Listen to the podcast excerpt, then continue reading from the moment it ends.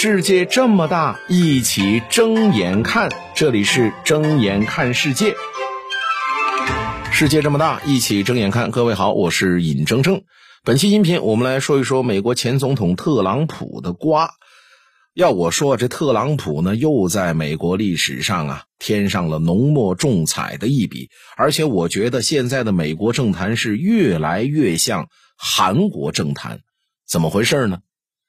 美国纽约曼哈顿大陪审团投票要起诉特朗普，什么罪名啊？罪名就是他们认为特朗普呢曾经是为了让自己的一个小三儿闭嘴，给这小三儿呢支付了一笔封口费，而且还伪造了商业记录。现在特朗普已经宣布自己要角逐二零二四年的美国大选，而且呢，近期特朗普也预告说自己呢。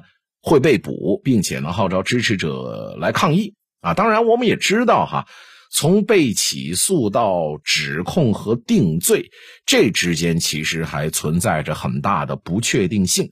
但是，我们从近期特朗普这种暴怒的回应来看，他肯定不会让步，肯定会一战到底，而且他也会一如既往的试图把这个危机扭转成为机遇。但是哈。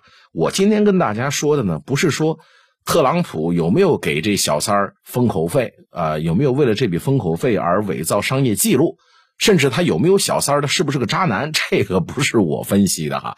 这个案子呢，呃，我觉得成与败都好吧。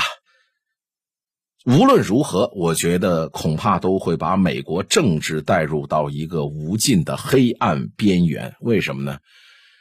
前总统被起诉，各位，你觉得这是不是很熟悉呢？这是不是像极了现在的韩国政坛？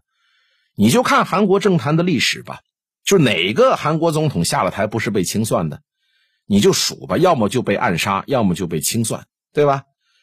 那以后的美国政治当中，是不是任何一个卸任的前总统都有可能遭到刑事起诉呢？